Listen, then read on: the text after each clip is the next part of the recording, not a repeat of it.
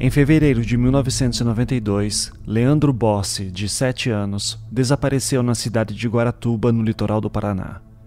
Dois meses depois, Evandro Ramos Caetano, de 6 anos, também desapareceu na mesma cidade.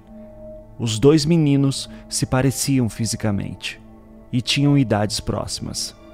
A única diferença é que o desaparecimento de Leandro Bossi nunca foi investigado. E é a partir disso que o nosso podcast nasce.